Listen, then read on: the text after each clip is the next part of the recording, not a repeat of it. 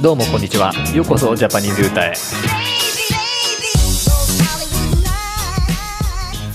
Hello everyone welcome back to my podcast You are listening to episode number 8 of Japanese Yuta In this podcast I talk about something related to Japan in Japanese language first and translate to English later I'm making episodes because I want to help you who learn Japanese language or who is interested in Japanese culture, whatever. Anyway, I have not enough English to speak without mistake. It is actually limited vocabulary and not familiar with correct grammar. but I try to do my best and you can also try to learn Japanese Japanese language or Japanese culture as well.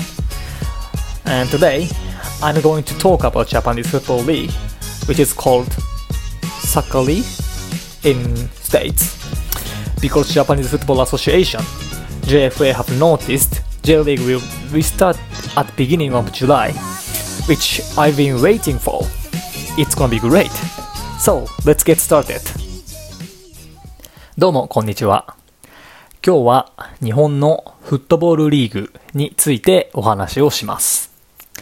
まず、日本では、フットボールのことをサッカーと呼びます。アメリカと同じですね。日本はアメリカとイギリス両方の影響を受けていて、日本で学ぶ英語もアメリカ英語とイギリス英語がミックスしています。例えば、下着のことはパンツというし、でも、リフトのことはエレベーターと言います。不思議ですね。日本のプロサッカーリーグは J リーグと呼ばれていて、3つのディビジョンに分かれています。で、全部で59チームからなります。J リーグは1993年に始まってからゆっくりと成長を遂げており、今ではアジアで最も人気の高いサッカーリーグの一つになりました。世界からも有名な選手が来るようになって、現在ではアンドレアス・イニエスタが日本のチームに在籍しています。イニエスタが来るとなった時は日本のサッカーファンファンは大騒ぎでした。というか今でも騒いでます。僕はもう18年間応援しているチームがあります。川崎フロンターレというチームです。1999年に J リーグに参加してからずっとタイトルを取れていませんでしたが、2017年、初めて J リーグで優勝することができました。涙が出るほど嬉しかったです。川崎フロンターレに所属するほとんどが、所属する外国人のほとんどがブラジル人です。現在は、レアンドロ・ダミアンという有名なブラジル人選手が所属しています。レアンドロ・ダミアンは、2012年のロンドンオリンピックで得点王になったストライカーです。15年ほど前はブラジル代表で大活躍している、していたフッキー。あだ名ハルクかなハルクも川崎フロンターレにいました。川崎フロンターレのサッカーの特徴はバルセロナのような FC バルセロナのようなパスサッカーです。日本のサッカーなんて大したことないと思うかもしれませんが、本当にすごいので一度見てみてください。去年はチェルシーに勝ちましたから、きっと面白いと思うはずです。今日はここまでです。それでは。Back in English. Did you catch up with what I said? If you didn't do that, you don't need a worry at all. Keep listening and try to get used to it. Anyway, this is what I said in Japanese that today I'm going to talk about Japanese Football League.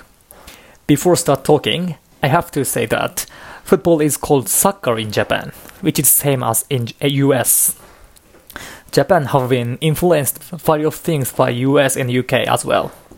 English we learn in school, it is mixed up with American English, British English. For example, we can call it pants for underwear, which is British. But we can call it elevator for lift, which is American English, right? That's interesting. Anyway, Japanese Soccer League is called the J League, in which there are three divisions J1, J2, and J3, and consists of 59 teams. Since it started in 1993, it have been popular step by step. Then now it exists as one of the best soccer league in Asia. Many famous players have come to Japan to play soccer now, uh, like Andres Andres Iniesta is in J League, which is amazing. When Japanese soccer fans were noticed, any Iniesta would come to Japan, all of them get crazy. Actually, they are still crazy, including me. Yay, come on Iniesta. And I would say I've supposed I supported one team for 18 years, which is Kawasaki Frontale. This team started running in 1999, but after that, it haven't won the title for a long time. Long time though. Finally got first place of J League in 2017. 2017, that's amazing and it makes me almost crying with happy tears. There are many players who is from abroad and most of them are from Brazil, South America. Now, one famous player from Brazil is in Kawasaki Frontale. Uh, his name is Leandro Damian, who got the top soccer league.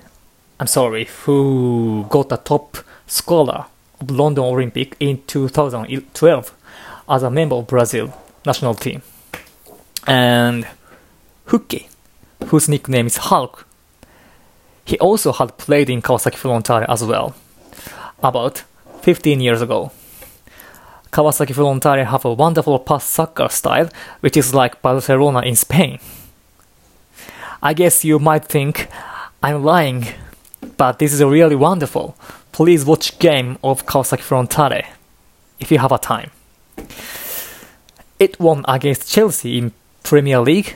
Last year it's gonna be great. Okay, thanks for listening. I hope you enjoy it.